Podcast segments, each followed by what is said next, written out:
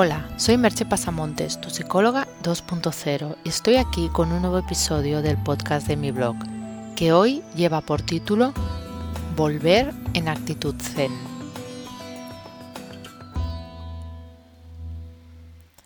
Este año no voy a hablar del tan manido tema del síndrome postvacacional. Es un tema que lo conocéis de sobras, y lo podéis leer en algunas entradas antiguas del blog o en montones de artículos a través de internet, periódicos, etc. Y no solo es porque crea que es mm, poco respetuoso hablar de síndrome posvacacional en un momento que muchísimas personas se encuentran en el paro, no encuentran trabajo y quejarse de tenerlo no me parece del todo adecuado, sino porque creo que realmente hemos de ser capaces de enfrentarnos a los cambios de una manera más sana. Y ya que hemos dedicado las entradas de este verano del blog a, tratar de cómo vivir un verano zen, creo que esta última la podríamos llamar cómo hacer un regreso zen a nuestra vida cotidiana. Porque una práctica como el zen o cualquier otra que, que lleves a cabo cualquiera en la que trabajes en tu crecimiento personal sirve de poco si no somos capaces de aplicarla a nuestro día a día.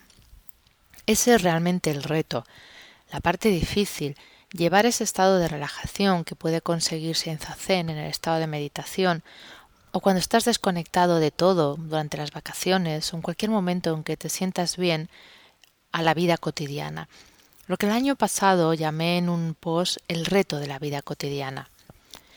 Para empezar me gustaría explicar un breve cuento tradicional del libro Carne de Zen, Huesos de Zen, que dice así. Un noble pidió al maestro Zen Takuan que le indicase alguna forma de matar el tiempo. Los días se le hacían intolerablemente largos en su despacho, sentado rígidamente hora tras hora, recibiendo el homenaje de unos y otros. Takuan Escribió ocho caracteres chinos y se los entregó al noble. Y decían lo siguiente. Un día solo es un día. La joya más grande es como el día más corto. Ese día nunca volverá. Cada segundo vale lo que una joya sin precio. No son palabras fáciles de comprender y como he, hecho, y como he dicho otras veces, incluso a mí se me hacen difíciles de asimilar en muchas ocasiones. Es normal que deseemos que lleguen los días de fiesta o aquellos en los que vamos a desarrollar alguna actividad que nos ilusiona.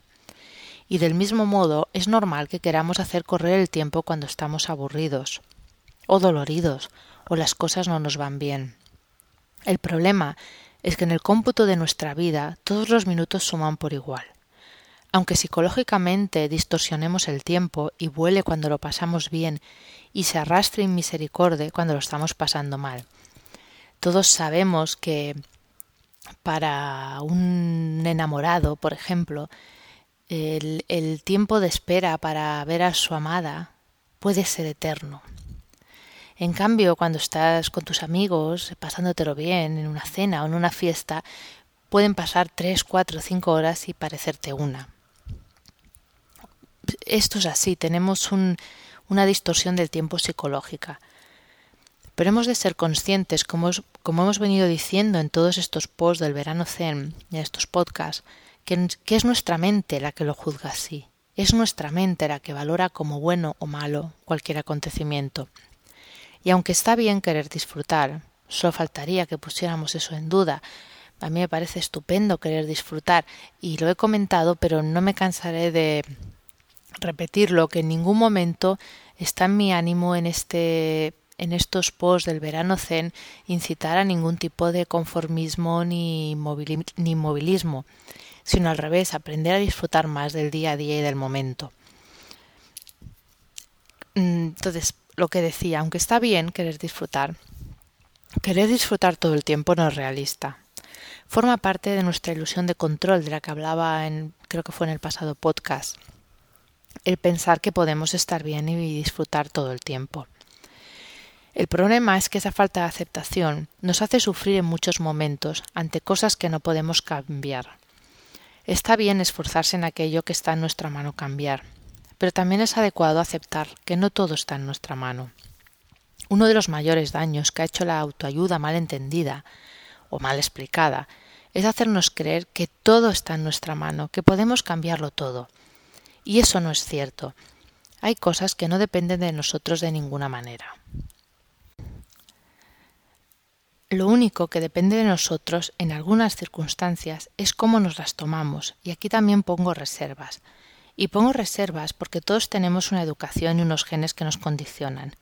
Y romper ese condicionamiento e incluso invertir alguna de nuestras tendencias naturales puede hacerse, pero es costoso. No es algo que surja de un día para otro. Es un proceso a realizar, a trabajar en él, y depende de qué cosas pueden llevarnos toda la vida para realizar esos cambios. Y aquí nos sirven las recetas fáciles, por mucho que se venda que sí funcionan. Quizás es eso lo que queremos oír, pero para hacer cambios profundos hay que comprometerse con ello. No basta con comprar un libro o repetir tres veces al día una fórmula mágica. Y no quiero con esto asustar a nadie. Podemos cambiar nuestra manera de enfrentarnos a ciertas cosas, pero es posible que tengamos que trabajar en ello, que no sea algo que venga dado solo, que haya que hacer algún tipo de esfuerzo. Podemos volver en actitud zen, pero es probable que tengamos que poner la intención en conseguirlo, porque dejar de reaccionar del modo habitual cuesta, ya que estamos muy acostumbrados a hacerlo, y solo conectando con nuestro yo más esencial podemos descubrir lo que de verdad es importante para nosotros y poner ahí nuestro foco de atención. Más intención, más acción y menos reacción. Tenemos toda una vida para conseguirlo. Es un hermoso camino. Os dejo con un par de preguntas. ¿Te apetece regresar en actitud zen? ¿Qué hábitos mentales y de actitud tendrías que modificar para conseguirlo? Hasta aquí el podcast de hoy y nos escuchamos en el próximo podcast. Bye bye.